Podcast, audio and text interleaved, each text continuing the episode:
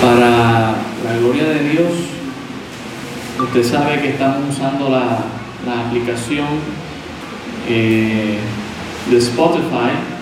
Ahí es donde están todas nuestras prédicas en línea y quien desea accesar a ellas, bueno, y a través de otros servicios de podcast y viendo las analíticas o los resultados que ellos nos comparten, ah, estamos bien contentos. Eh, los otros días me llegó una, bueno, los otros días no, ayer mismo me llegó una notificación en la mañana que estamos siendo escuchados desde Holanda este, y que hay un buen grupo en Holanda escuchándonos.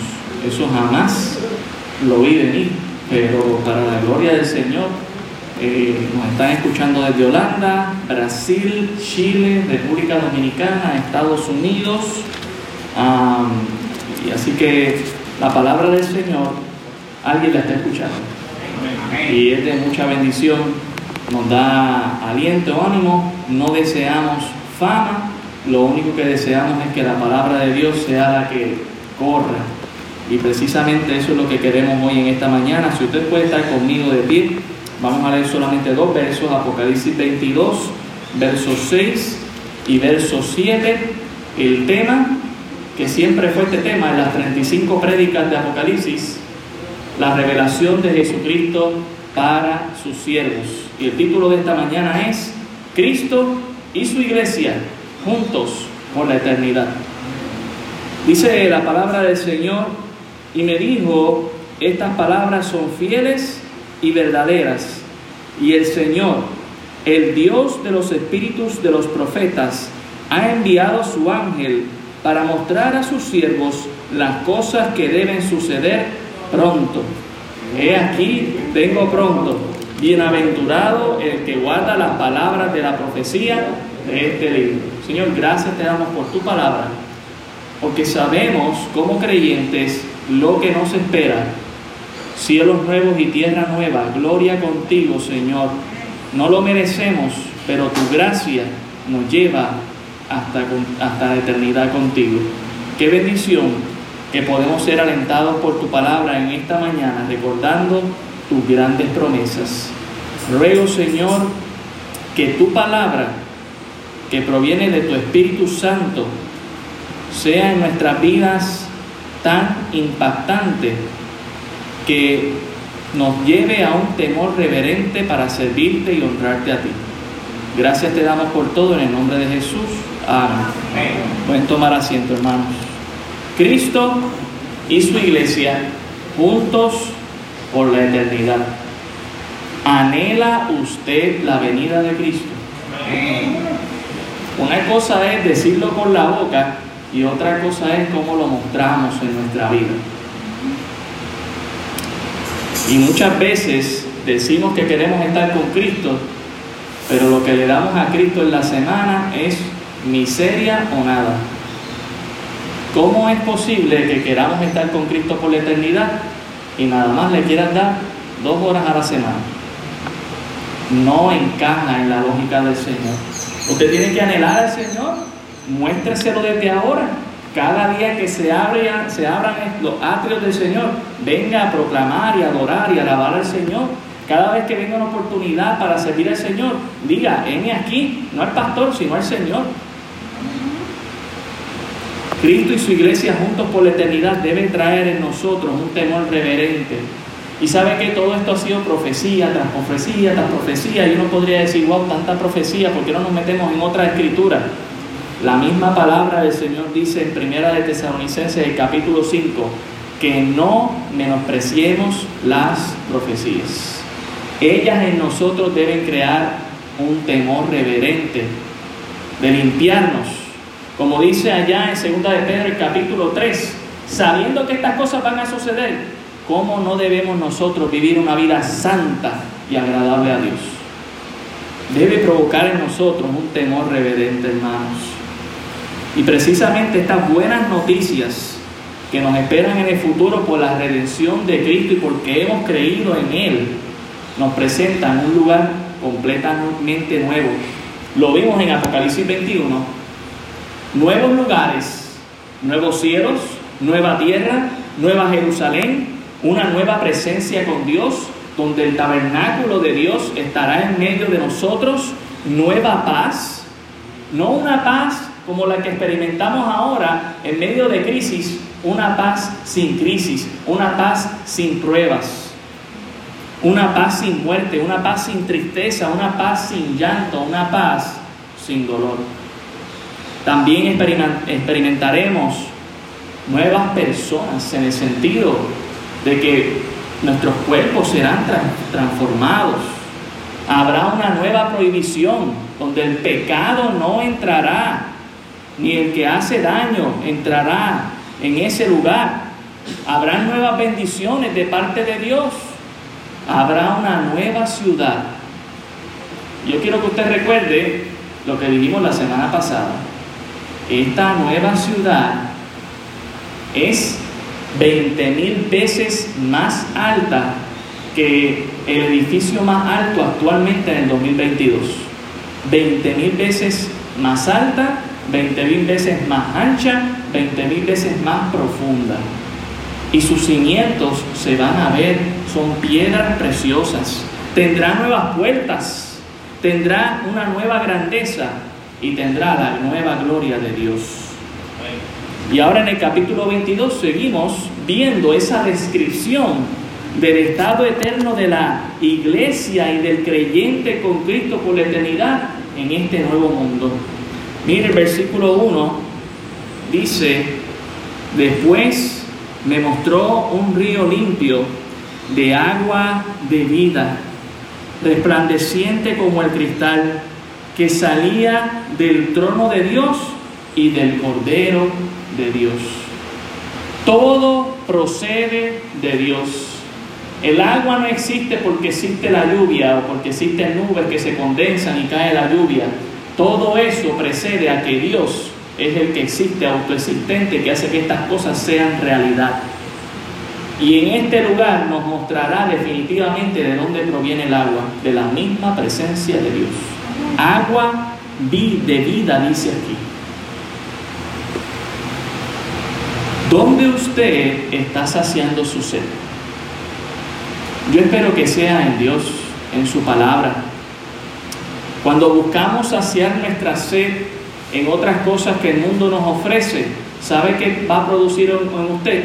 Esto es como cuando usted tiene sed y usted, y usted desea comer mantecado. Esto es cuando, cuando usted tiene sed y desea comerse un buen mantecado. ¿Sabe qué le va a producir? más sed. En el proceso no lo va a sentir, pero luego que usted haya terminado ese mantecado, usted va a tener más sed. Y el mundo y el diablo, el Señor los reprenda, nos presenta muchos mantecados para que saciar nuestra sed. Pero después usted se queda con más sed. Venga al agua de la vida eterna que sale del trono de Dios y su sed va a ser satisfecha por completo. Eso es lo que usted necesita. Mire lo que dice el verso 2, en medio de la calle de la ciudad y a uno y a otro lado del río estaba el árbol de la vida que produce doce frutos, dando cada mes su fruto, y las hojas del árbol eran para la sanidad de las naciones. Es bien interesante porque cuando usted compara esto con Génesis 1, Génesis 2, Génesis 3, hay un río en el Edén, hay un Edén, hay un paraíso, todo Dios lo hizo perfecto y completo, pero el ser humano falló. Pero aquí se nos presenta ya un mundo redimido, donde Dios ha salvado a aquellos que han creído. Y del trono de Dios sale esta agua para regar no solamente esta ciudad, sino el mundo entero. Y también en medio de esa ciudad, en la calle, va a haber este árbol cada mes dando frutos. Yo le he dicho a mi esposa que ahí es donde me va a encontrar cada primer día del mes. ¿Dónde usted se proyecta en el cielo? ¿Se proyecta en algún lugar? ¿Se proyecta en los muros? ¿Se proyecta en los cimientos? ¿Se proyecta en el tabernáculo de Dios? ¿Dónde usted quiere estar? Las hojas dice aquí que serán para la sanidad de las naciones. Hermanos, ¿cuántas heridas no hemos recibido en esta vida? Físicas y espirituales emocionales, pero ¿sabe qué? Dios nos va a sanar completamente, eternamente. No vamos a sentir dolor, no vamos a sentir tristeza, depresión, porque Dios va a traer esa sanidad. ¿Y sabe qué es lo mejor de todo esto? Que no tenemos que esperar a que esto pase para experimentarlo. Si usted viene a Cristo Jesús, usted va a experimentar sanidad. Dios va a sanar su corazón, Dios va a sanar esa herida. Dice que cada mes darán fruto, así que podemos presuponer, presuponer algo, hermanos. Así como en Génesis, nosotros vamos a comer de ese fruto. No será prohibido, será abierto para disfrutarlo. El mismo Señor Jesucristo cuando estaba cuando estuvo aquí con su cuerpo ya glorificado después de resucitado aquí en la tierra, comió con los discípulos con su cuerpo glorificado. Y aquí nos está presentando un árbol que va a producir frutos, no es para decoración de la ciudad, es para que podamos disfrutar de él y comer. ¿Sabe qué he aprendido? Que la comida o el momento de comer es tan espiritual como comer de la palabra de Dios. Para empezar, se supone que cuando usted va a comer, usted le da gracias a Dios. Y usted mientras le da gracias a Dios, usted recuerda que quien le está dando eso es Dios, quien creó eso es Dios, y usted lo va a disfrutar. Y usted le pide a Dios, Señor, que caiga bien a mi cuerpo, que me dé fuerza. Es algo muy espiritual. Claro, hay gente que lo ve muy carnal y hay una línea fina que es la glotonería, cuando ya no necesitamos más y seguimos comiendo. Pero ¿sabe qué? Un día vamos a comer de este árbol y vamos a disfrutar de él, hermanos. ¿Cómo será? No sé, solamente sé que será mejor. Será mejor. Mire el versículo 3. Y no habrá más maldición. Y el trono de Dios y del Cordero estarán en ella y sus siervos le servirán. Olvídese de todas las maldiciones que estamos viviendo ahora mismo por la por habernos alejado de Dios, por haber desobedecido a Dios, por haber sido incrédulos. Dios va a remendar todas esas cosas y en su ciudad, en su presencia, no habrá maldición. De hecho, nunca la ha habido delante de Dios. ¿Quiere usted disfrutar de eso? Pues ¿Por qué se pasa llenando su vida de cosas que son basura? Venga a Cristo y aliméntese del Señor. Deja que Dios te bendiga. No va a haber más maldición en este lugar. ¿Sabe qué fue lo que pasó en Génesis? El ser humano desobedeció y vino maldición. Y la maldición vino para todo el mundo. Vino maldición para el hombre, vino maldición para la mujer y vino maldición para la serpiente. Nadie se quedó sin maldición. Todos desobedecieron, todos fueron malditos. Y aquí estamos, pretendiendo un cielo sin Dios. ¿Hemos logrado algo? No. Cada vez hemos logrado hacer de esta tierra un infierno, porque sin Dios es imposible el cielo. Pero cuando venimos a Cristo, hermano, usted puede experimentar bendición que sobreabunda. No habrá más maldición. Y note lo que estaremos haciendo. Note algo acerca del trono. Es el trono de Dios y el trono del Cordero. Cristo es Dios y Cristo estará entronado en su trono. Y nos dice que estos, sus siervos, le servirán. ¿Quiénes son los siervos? Nosotros somos sus siervos, hermanos. Si hemos creído en Cristo Jesús, le estaremos sirviendo por la eternidad. ¿De qué manera? De muchas maneras, hermanos. Si solamente usted saca tiempo para venir y aportar y ayudar a la iglesia local, usted se dará cuenta de lo mucho que aquí se sirve. Y siempre hacen falta manos, más manos. ¿Verdad, hermano Miguel? Siempre hacen falta más manos para servir. Y se puede servir de muchas maneras. ¿Y sabe qué haremos por la eternidad? Sirviendo a Dios. Haremos cosas para Dios. Siempre Dios creó al ser humano para ser productivo. Cuando Dios creó a Adán, le creó con trabajo. Lo puso a labrar la tierra, a guardarla y a ponerle nombres a los animales. Tenía tres trabajos. Ay, by the way, los trabajos no eran la ayuda idónea de Adán. Adán no estaba casado con el trabajo. Dice Dios que lo vio solo y vio que no era bueno. Y tampoco los animales eran una ayuda idónea para Adán. Pero cuando de Adán Dios sacó a Eva, ahí sí que fue que dijo, esto es ahora hueso de mi hueso, mi carne de mi carne, esto será llamada varona. Dios ha provisto bendición. Dios ha provisto servicio. Mire lo que dice el verso 4. Y verán su rostro. Si hay algo que anhelo del cielo, es ver el rostro de Dios. ¿Sabe qué, qué, qué es lo más que han visto de Dios? Bueno, Moisés vio sus espaldas. Y solamente ver la espalda de Dios significó que el rostro de Moisés brilló por mucho tiempo a tal grado que él tenía que ponerse un velo para que la gente no se fijara en la gloria que resplandecía en el rostro de Moisés. Yo estoy loco por ver el rostro de Dios, no para tener un rostro resplandeciente, pero sino para ver a Dios cara a cara. ¿Dónde usted quiere ver a Dios? Porque todos vamos a ver a Dios.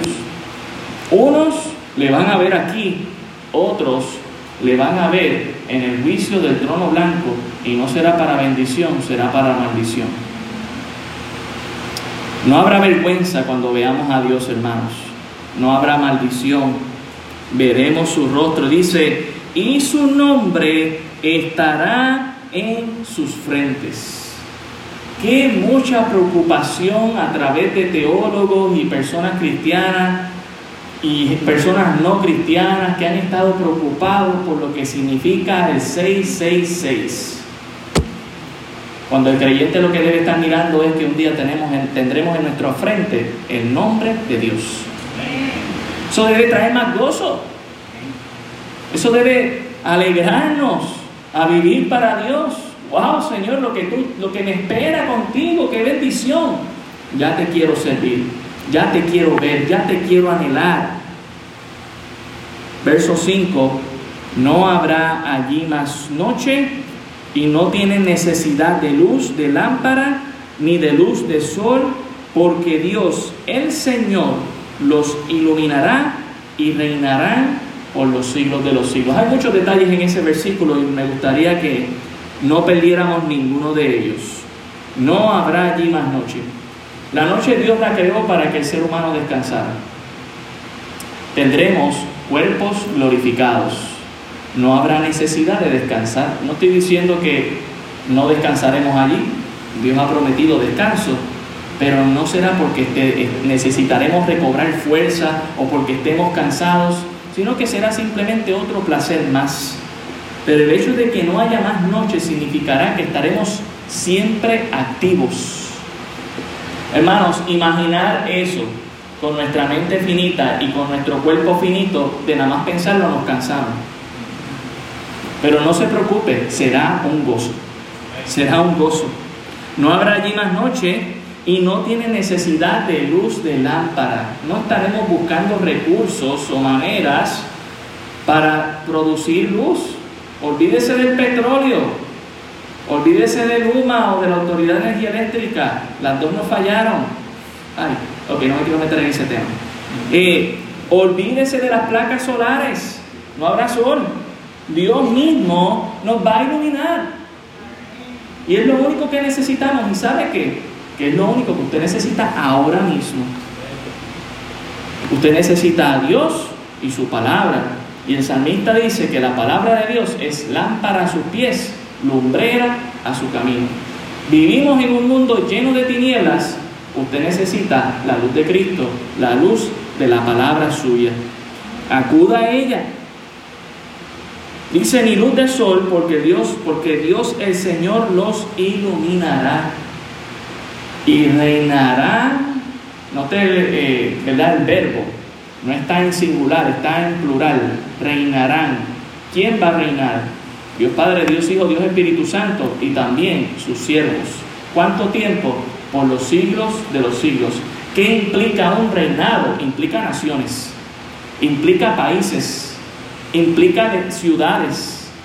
Nuestro enfoque ha estado hasta ahora en la Nueva Jerusalén y tremendo, porque esa será la ciudad central. Pero fuera de ella habrán otras ciudades, habrán otros reinos. Dice que los reyes vendrán y traerán la gloria de ellos a Dios. Hermanos, no sé qué usted está pensando del cielo, pero no vamos a estar flotando en el aire con un arpa en la mano por la eternidad. Haremos cosas productivas. Viviremos y reinaremos. La palabra reinar es gobernar, es liderar, es hacer cosas productivas. Todo será bueno, no habrá problemas. Lo que habrá es bendición. Todas estas cosas nos deben animar a servir al Señor. Y por eso entramos al llamado, versículo 6. Y me dijo, estas palabras son fieles y verdaderas. Dios es fiel, Él no miente. Y usted lo puede probar a través de la historia. Cristo prometió un redentor, Cristo trajo un redentor. Cristo prometió diluvio, Cristo trajo un diluvio. Cristo todo, o sea, Dios todo lo que ha prometido lo ha cumplido, hermanos. No tengo que tener ninguna duda de que Dios va a cumplirlo. La segunda venida de Cristo, la venida de Cristo, el arrebatamiento, que todo eso, ¿verdad? Lo podemos meter en, en una caja implícitamente, nos muestra algo. No hay nada más seguro que la venida de nuestro Señor Jesucristo. Ni la muerte misma es más segura que la venida de Cristo. ¿Sabe por qué? Porque la muerte un día no existirá. Será lanzada al lago de fuego. La muerte será algo del pasado, pero Cristo será siempre. Entonces yo puedo tener toda mi esperanza, no habrá ninguna duda. Él es fiel, Él es verdadero. Dice el verso 6, y el Señor, el Dios de los espíritus de los profetas, ha enviado a su ángel para mostrar a sus siervos las cosas que deben saber pronto. ¿Sabe qué nos está diciendo este pasaje? Ya Dios lo ha dicho. Dios lo ha estado diciendo a través de los profetas, a través de Cristo mismo, a través de los apóstoles. Y Dios ha enviado a sus ángeles. Usted recordará Apocalipsis capítulo 1. Jesucristo está sosteniendo en su mano unos candeleros y unas estrellas. Y esas estrellas, los ángeles de las siete iglesias, los mensajeros, Hermano, el mensaje se está trayendo. Este mensaje para la iglesia. Para que usted y yo lo creamos. Y para que no dudemos de cuál es el futuro. Cada vez que empieza un año, siempre viene alguien diciendo, ah, este año lo que nos espera, y tiran los caracoles, y tiran las cartas, y tiran los numeritos. Y algunos cristianos viendo eso. Ah, sí. Mire, la palabra de Dios es donde nosotros debemos estar seguros de lo que va a pasar en el futuro. Ya Dios dijo que este mundo viene a su fin. Cuando usted ve a alguien tirando caracoles y dice que viene el fin, ya Dios lo dijo hace rato. Viene Cristo pronto, claro que sí. Y vendrá con devastación, con juicio, con tormento. Pero los que esperan en Cristo, ¿qué es lo que esperan? Bendición, nuevo cielo, nueva tierra, nuevo cuerpo, nueva ciudad. No hay que estar, no hay que estar temeroso, hay que estar confiado. Mire lo que dice el versículo 6 al final. Dice, las cosas que deben suceder cuando? Pronto. Usted no quiere recordar, usted quiere recordar el aspecto de Dios en cuanto a la prontitud de Él se refiere. Y en segunda de Pedro, el capítulo 3, si usted me acompaña, Pedro nos recuerda eso. Segunda de Pedro 3, en el versículo 8, dice lo siguiente, mas oh amados, no ignoréis esto, que para con el Señor un día es como mil años y mil años como un día. Y luego nos dice el verso 9, Él no retarda su promesa, según algunos la tienen por tardanza. No es el pronto nuestro, es el pronto del Señor. ¿Y sabe qué es lo que quiere hacer Cristo con la iglesia? Mantenerla en el borde del asiento, pensando lo que pensaba la iglesia primitiva. Cristo puede venir en cualquier momento. Pero que parece que la iglesia del siglo XXI se ha acomodado, se ha echado para atrás y piensa, en mis días yo no creo que Cristo venga. Mira todo lo que ha pasado y Cristo no ha llegado, no creo que venga. No, no, no, no. debemos estar en el borde de nuestro asiento, Cristo viene pronto. Y es en el pronto de Dios. Él va a cumplir su palabra. ¿Sabe cuándo prometió Dios a Cristo? Génesis 3.15. ¿Cuándo lo cumplió? Bueno, usted saca un calendario 4.200 años después aproximadamente. Si el apóstol Pedro estuviera sentado a nuestro lado ahora mismo, nos habría dicho, ¿y qué te preocupa? Solo han pasado dos días para el Señor. Cristo viene pronto. ¿Está usted seguro de eso? Dice el verso 7 y lo reafirma, he aquí, vengo pronto. ¿Quién está hablando? Cristo. Si su Biblia tiene letras rojas, usted sabe que está ahí en letras rojas. Y debería estar letras rojas todo el verso, porque lo que él va a decir proviene de él. Dice aquí, y esta es la sexta bienaventuranza dentro de las siete que vemos en el libro de Apocalipsis, bienaventurado el que guarda las palabras de la profecía de este libro. Y la palabra guardar, quiero recordarle que es tenerla en el corazón, creerla, vivirla, entenderla. Si yo lo creo, yo voy a guardar esas palabras en mi vida. No es que cogí la Biblia y la guardé para que nadie, no, no, ese es mi corazón. Hermanos, en este lugar no habrá maldición, no habrá vergüenza, no habrá noche, no tiene por qué haber duda en nuestro corazón de la venida de Cristo.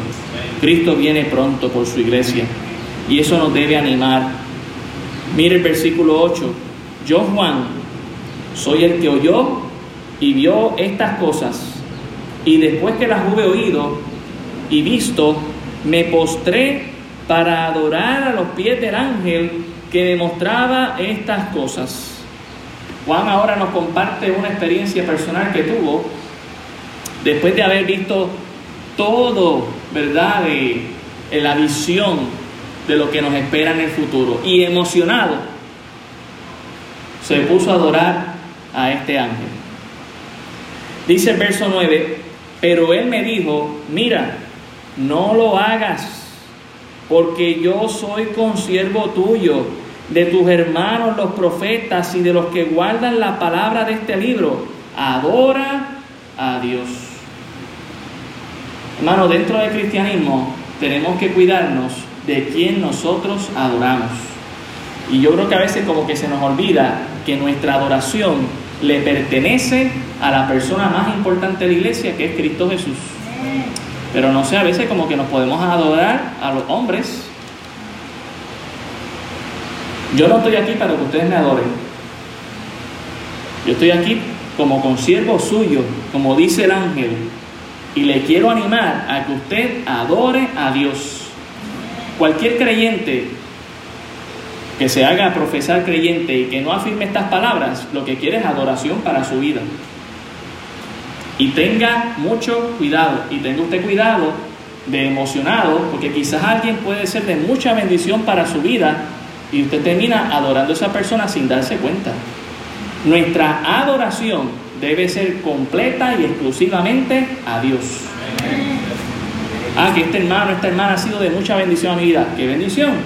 Pero ¿a quién usó Dios? Dios fue quien, el, la fuente para usar a esa persona. Adore a Dios. Y el ángel está diciendo, adora a Dios. Nuestra adoración siempre debe ser a Él. Mire lo que dice el verso 10, y me dijo, no selles las palabras de la profecía de este libro, porque el tiempo está cerca. Y qué bendición que en esta iglesia hemos podido abrir este libro, que no está sellado, y escucharlo presentado bíblicamente para nosotros entender qué es lo que nos depara en el futuro. Siento mucha tristeza y carga en mi corazón por personas que no están escuchando lo que les va a pasar en el futuro, especialmente creyentes que tienen dudas, que tienen serias dudas de lo que va a pasar con en el futuro, porque lo único que están viendo son los caracolitos, las tarjetitas y los numeritos. Pero usted y yo, mira, hemos aprovechado, hemos abierto este libro. Dios mismo le dice, no sellen las palabras de este libro. Debemos animar a otros a que este libro permanezca abierto y en nuestros corazones latiendo. Dice el verso 11, verso 10 al final, la razón de por qué este libro no debe estar cerrado. porque el tiempo está cerca. No hay nada en el calendario de Dios que impida que Cristo venga. Cristo puede venir en cualquier momento. Algunos teólogos pueden pensar, sí, falta este detallito, esto otro. No hay nada imposible para Dios, hermanos. Lo próximo que debe suceder en el calendario es el arrebatamiento, tribulación, segunda venida, reino milenial y con Cristo por la eternidad para siempre. Dice el verso 11, y hay un llamado aquí, el llamado de Cristo mismo, el que es injusto sea injusto todavía, y el que es inmundo sea inmundo todavía, y el que es justo practique la justicia todavía, y el que es santo santifíquese todavía. En otras palabras, si después de haber escuchado esta revelación no causa en ti un temor reverente y de cambio, pues sigue con tu conducta, pero si en ti ha causado un cambio, dice aquí, que el justo practique la justicia y que el santo se siga santificando, se siga separando para Dios. Usted y yo fuimos llamados a ser santos, a ser separados, especiales, únicos, exclusivos, a no contaminarnos con este mundo, sino a ser sal y luz en medio de este mundo. ¿Está usted practicando eso? Si, en otras palabras, lo que está diciendo el Señor, si esto no está causando en ti un temor reverente, pues permanece injusto, ya pronto vendrá la justicia de Dios y se hará cargo de ti. Pero si esta palabra está resonando en tu corazón, en tu mente, en tu alma, tú debes tomar una decisión. Tú debes tomar una decisión. Verso 12 está la séptima ah, bienaventuranza. Dice aquí, he aquí, perdón, están unas palabras de promesa. He aquí yo vengo pronto y mi galardón conmigo para recompensar a cada uno según sea su obra. Quiero recordarles, hermanos en Cristo, que lo que hemos hecho en el Señor no es en vano, que Dios tiene un libro donde está recordando todas esas buenas obras y que seremos recompensados por ellas. Pero también quiero recordarles, hermanos creyentes, que como dice la parábola, algunos solamente hemos cogido nuestros talentos y los hemos enterrado y no recibiremos ningún galardón. ¿Cómo usted quiere entrar a la presencia del Señor? ¿Con algo para ofrecer o sin nada para ofrecer? Yo te quiero animar a que tengas algo para ofrecerle al Señor, que puedas poner a sus pies. No que te quedes con ese talento que Dios te dio y lo hayas enterrado. Dios nos llamó a ser luz, no tinieblas. La luz alumbra, las tinieblas no ayudan en nada. Dios nos llamó a ser sal que es el condimento que condimenta esta vida y que preserva a este mundo de que sigue en un desenfreno en pecado, no para que nosotros seamos igual que este mundo. Haga buenas obras para Dios y precisamente la iglesia local está para darte esa oportunidad, para que tú puedas servir a tus hermanos en Cristo, para que tú puedas dar la mano, para que tú puedas hacer buenas obras y sean contadas allá en el cielo. Dice el verso 13, yo soy el alfa y la omega, el principio y el fin, el primero y el último. Y el Señor en su llamado nos recuerda esta gran verdad. Él es la fuente de toda procedencia. Nada existe sin Él. Nada es un accidente, todo tiene un propósito. Dios creó los cielos y la tierra, Dios va a destruir estos cielos y tierra, Dios va a hacer cielos nuevos, tierra nueva. Sus palabras han estado desde antes, durante y después, porque dice que los cielos y la tierra pasarán, pero mis palabras no pasarán. Él es el alfa, Él es el omega. Él es el principio y el fin. Él es el consumador y autor de nuestra fe también. Él es el primero y el último. Él fue quien provocó todo esto y Él es quien terminará todo esto. ¿Dónde está nuestra confianza? Dice el verso 14, la séptima bienaventuranza del libro de Apocalipsis. Bienaventurados los que lavan sus ropas para tener derecho al árbol de la vida y para entrar por las puertas de la ciudad. En contraste de que algunas personas piensan que este libro es un libro de pura maldición, podemos encontrar pura bendición para los creyentes. Las, siete bienaventuranzas las quisiera resumir y recordárselas para que usted entienda que es un libro de mucha bendición para el que ha creído. Apocalipsis 1.3 nos da la primera bienaventuranza. Bienaventurado el que lee y los que oyen las palabras de esta profecía y guardan las cosas que en ellas están escritas, porque el tiempo está cerca. Hoy terminamos el libro de Apocalipsis. ¿Qué usted debe hacer con él? Cerrarlo y guardarlo, ¿no? Siga meditando en él, siga leyendo, siga oyendo, siga guardándolo en su vida. Apocalipsis 14, 13. Oí una voz del cielo que me decía, escribe, bienaventurados de aquí en adelante los muertos que mueren en el Señor Sí, dice el Espíritu, descansarán de sus trabajos, porque sus obras con ellos siguen. Un día ya no tendremos que hacer más, porque Dios lo habrá consumido todo. Apocalipsis 16, 15, he aquí yo vengo como ladrón, bienaventurado el que vela y guarda sus ropas, para que no ande desnudo y vean su vergüenza.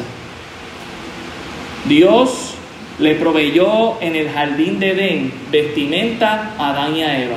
Usted sabe que ellos rápido que se vieron desnudos quisieron coserse ahí con una hoja. El Señor dijo, eso no, eso no sirve. Yo te voy a dar unas pieles. Y lo vistió con pieles. ¿Y sabe qué significa vestir con pieles? Que, que el Señor hizo un sacrificio de un animal para vestirlos a ellos, simbolizando así el sacrificio de Cristo que nos iba a cubrir ¿Cómo se viste una persona incrédula para entrar al reino de los cielos creyendo en Cristo Jesús? Para que sea cubierto y no ande desnudo. Eh, cuarta bienaventuranza, Apocalipsis 19, 9. Y él me dijo, escribe, bienaventurados los que son llamados a las bodas del Cordero. Y me dijo, estas son palabras verdaderas de Dios. La cuarta bienaventuranza es que un día Vamos a celebrar las bodas con el Señor. La iglesia, que es su novia, se va a casar con Cristo, su novio. Apocalipsis 26, quinta bienaventuranza, bienaventurado y santo el que tiene parte en la primera resurrección.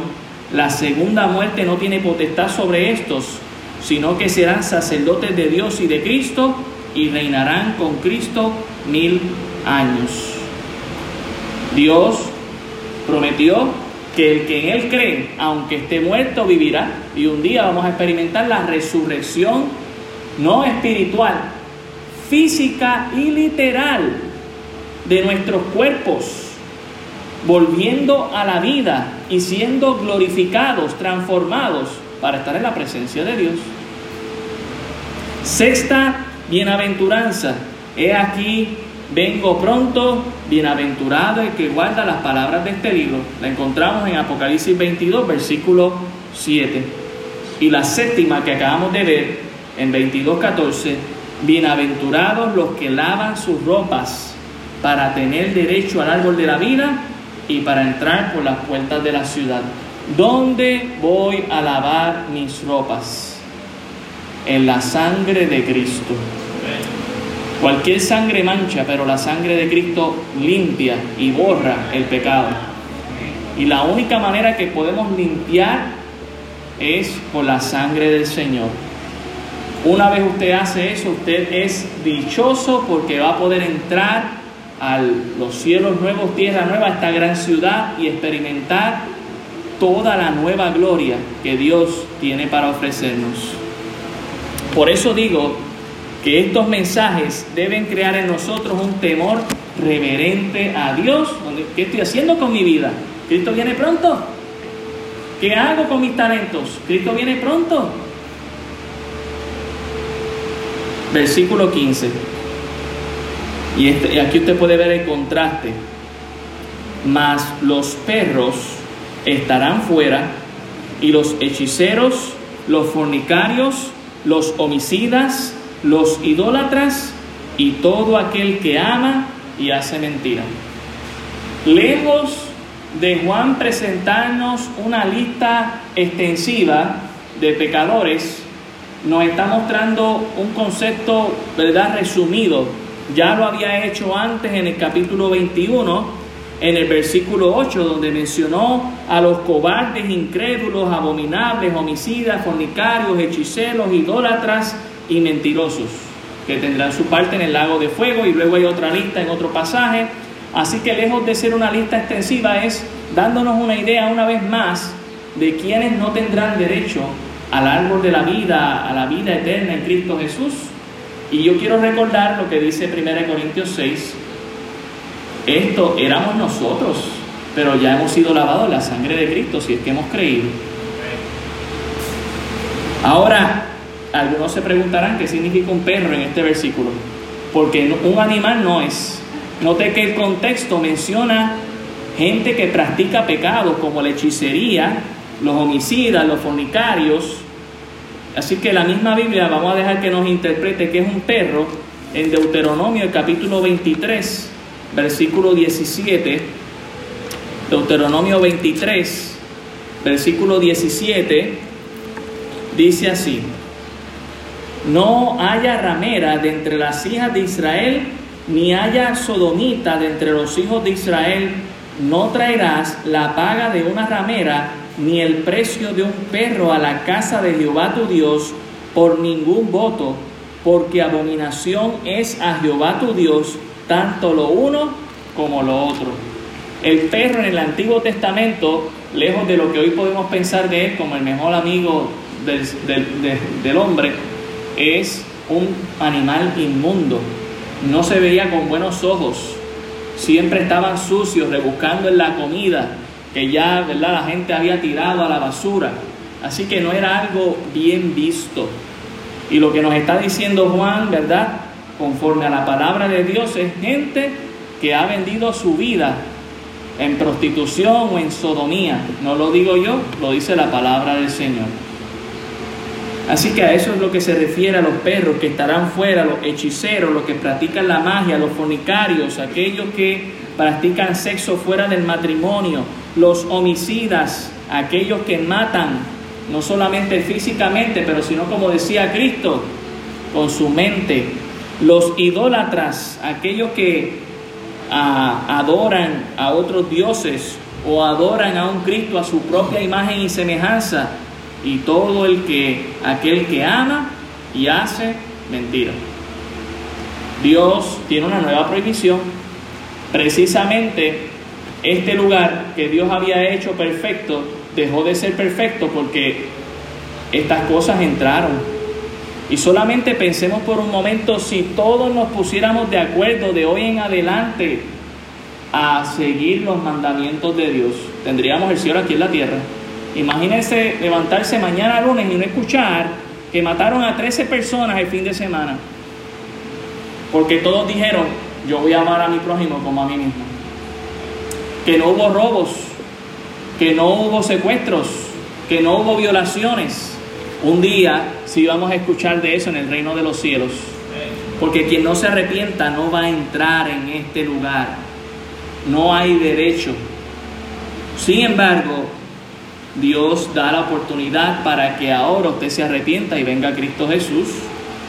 Mire el versículo 16, la identidad de Cristo. Yo Jesús he enviado mi ángel para daros testimonio de estas cosas en las iglesias. Yo soy la raíz y el linaje de David, la estrella resplandeciente de la mañana. Quiero recordarles lo que el libro, lo que el texto, lo que Jesús mismo está diciendo. ¿Para quién es el libro de Apocalipsis? Para nosotros, hermanos. Para nosotros, la iglesia. ¿Y qué debemos hacer? Dar testimonio. ¿Y sabe qué ha hecho el Señor? Se ha encargado de enviar a sus mensajeros para que todos escuchen el futuro que viene. Y recordemos quién es este Jesús para que no nos equivoquemos. Dice que Él es la raíz y el linaje de David.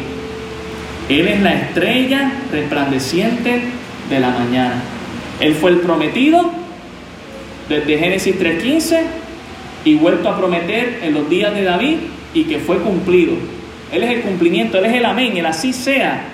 pero Él también es la estrella. ¿Sabe que es bien interesante que todavía hoy en día usamos el término estrella para referirnos a personas que, ¿verdad?, son destacadas?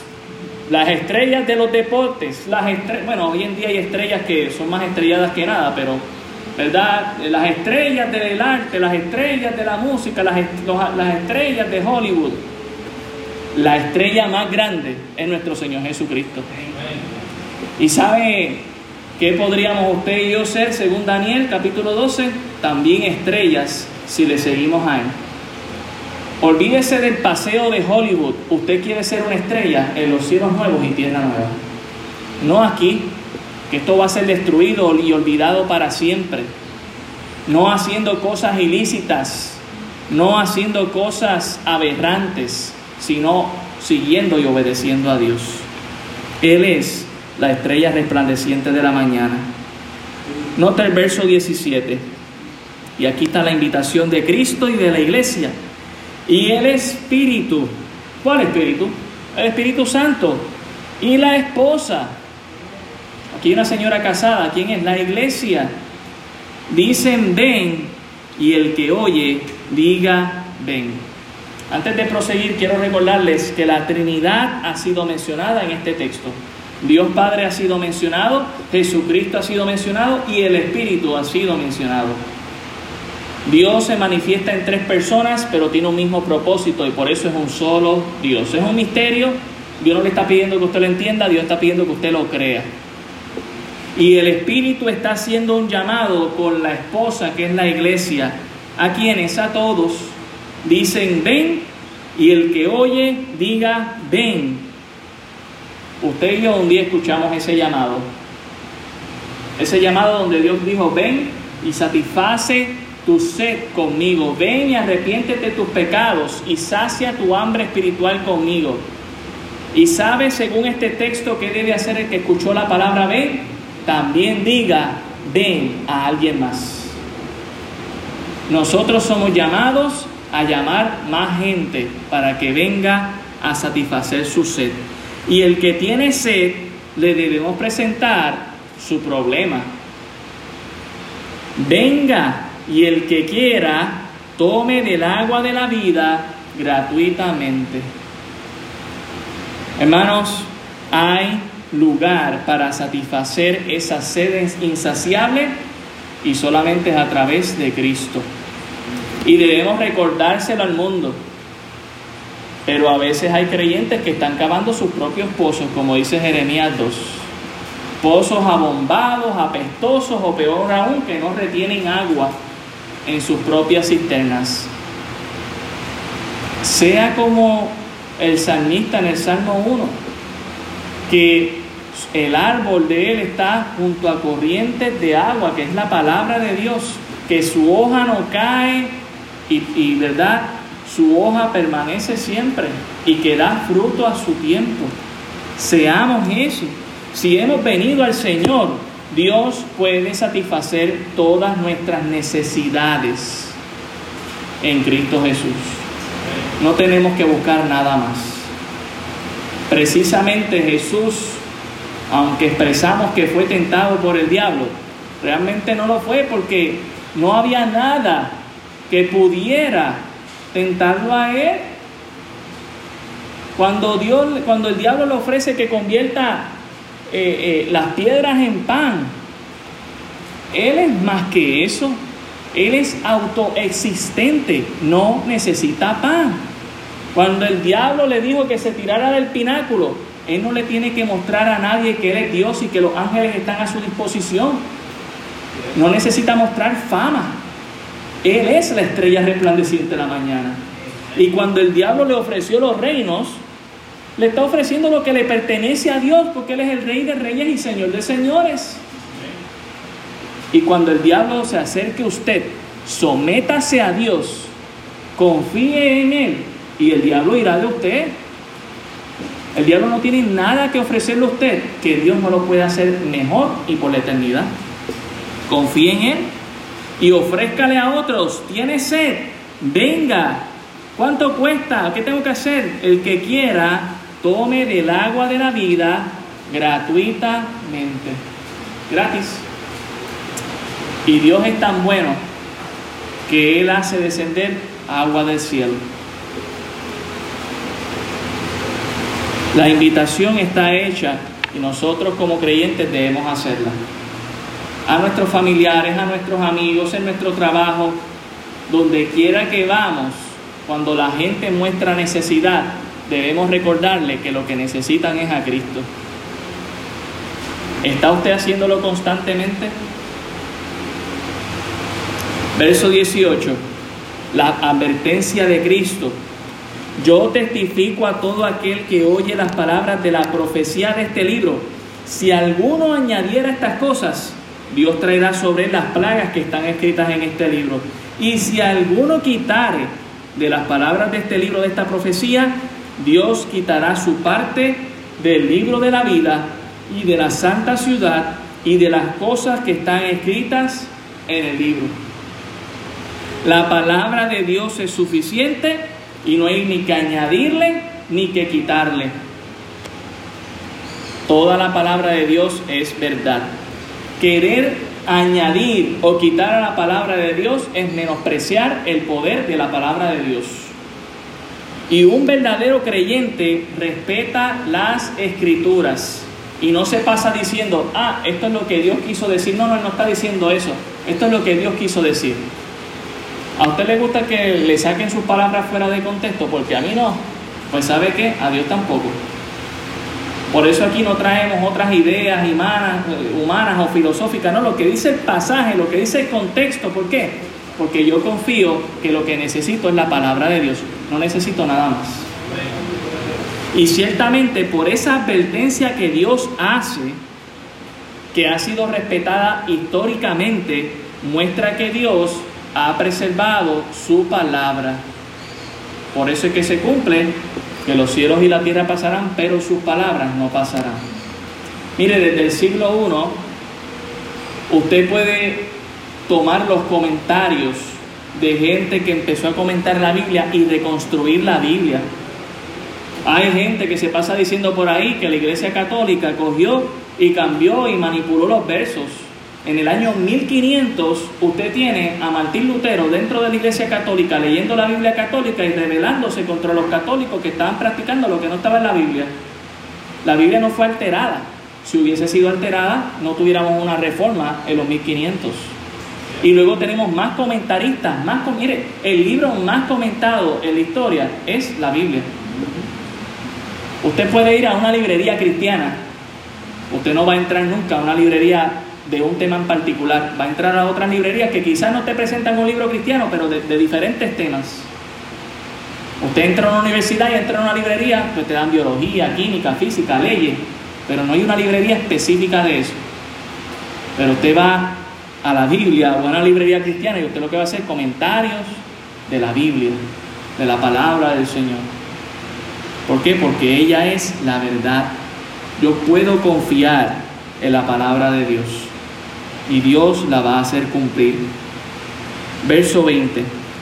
El que da testimonio de estas cosas dice, ciertamente vengo en breve. ¿Qué debe decir su iglesia?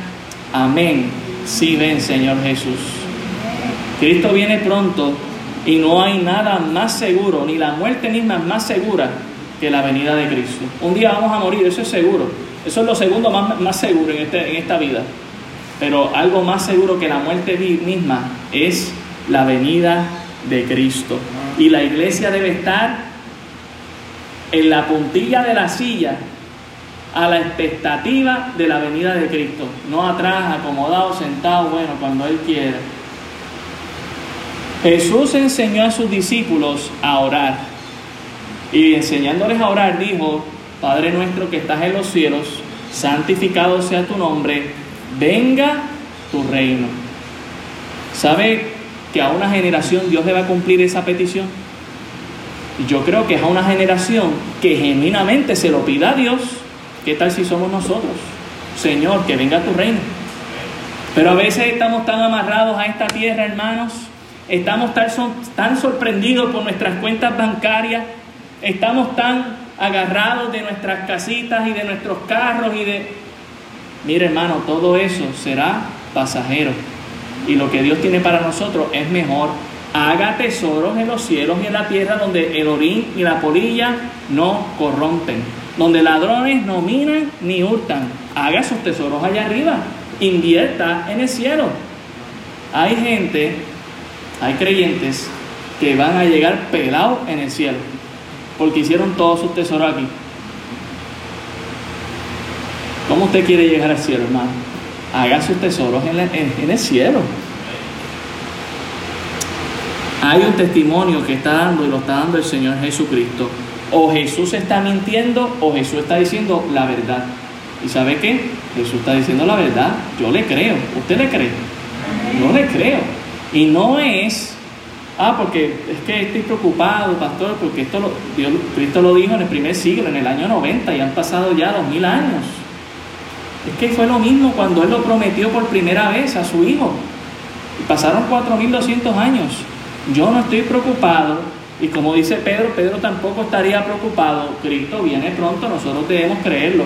La iglesia primitiva lo creía, Pablo lo creía, que en sus días estaba seguro.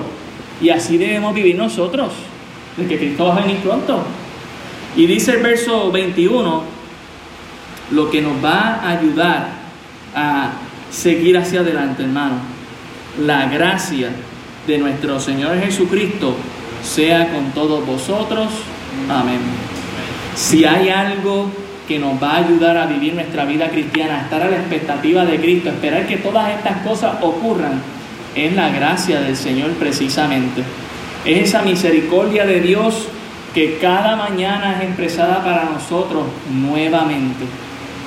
Es, es, aquello que nosotros no merecemos, pero que Dios nos da día a día, nuevas oportunidades para servirle al Señor, para arrepentirnos, para venir a Él y adorarle a Él. La gracia del Señor sea con nosotros. Esa debe ser una oración nuestra, hermano. Debemos orar los unos por los otros, Señor, que tu gracia sea con tu iglesia y que la iglesia pueda estar a la expectativa diciendo amén, así sea, Señor, ven pronto.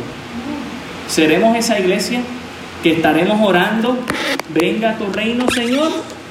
¿O estamos demasiado enamorados con las pudedumbres de esta tierra que no tienen nada bueno que ofrecer? Yo espero que usted en esta mañana haga lo que el mundo y el diablo no quieren. Levante su mirada al cielo porque Cristo viene pronto. Oremos, Señor, gracias damos por tu palabra, porque ella es viva y eficaz.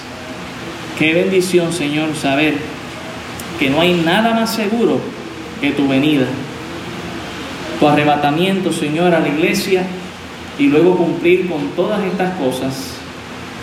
Hemos visto, Señor, en nuestra vida como cristianos, hemos reflexionado, hemos tenido experiencias, Señor, pero nada como confiar en tus palabras y en tu promesa. Ruego, Señor, que esta tu iglesia aquí en Cataño podamos ser de aliento y de ánimo a otras iglesias y al mundo entero, orando que venga tu reino, Señor y que siempre podamos estar esa expectativa de que tú vienes pronto, Padre amado, y que tú vas a cumplir con todas estas cosas. El justo por la fe vivirá. Ayúdanos, Señor. Perdónanos si nos hemos amarrado mucho a esta tierra. Perdónanos, Señor, si hemos inclinado nuestras cabezas mirando y asombrándonos por lo que este mundo nos ofrece. Ayúdanos a mirar arriba y a esperar tu venida, Señor. Te lo pido en el nombre de Jesús. Amén. Yo voy a pedir que sigan con sus cabezas bajas y ojos cerrados en esta mañana y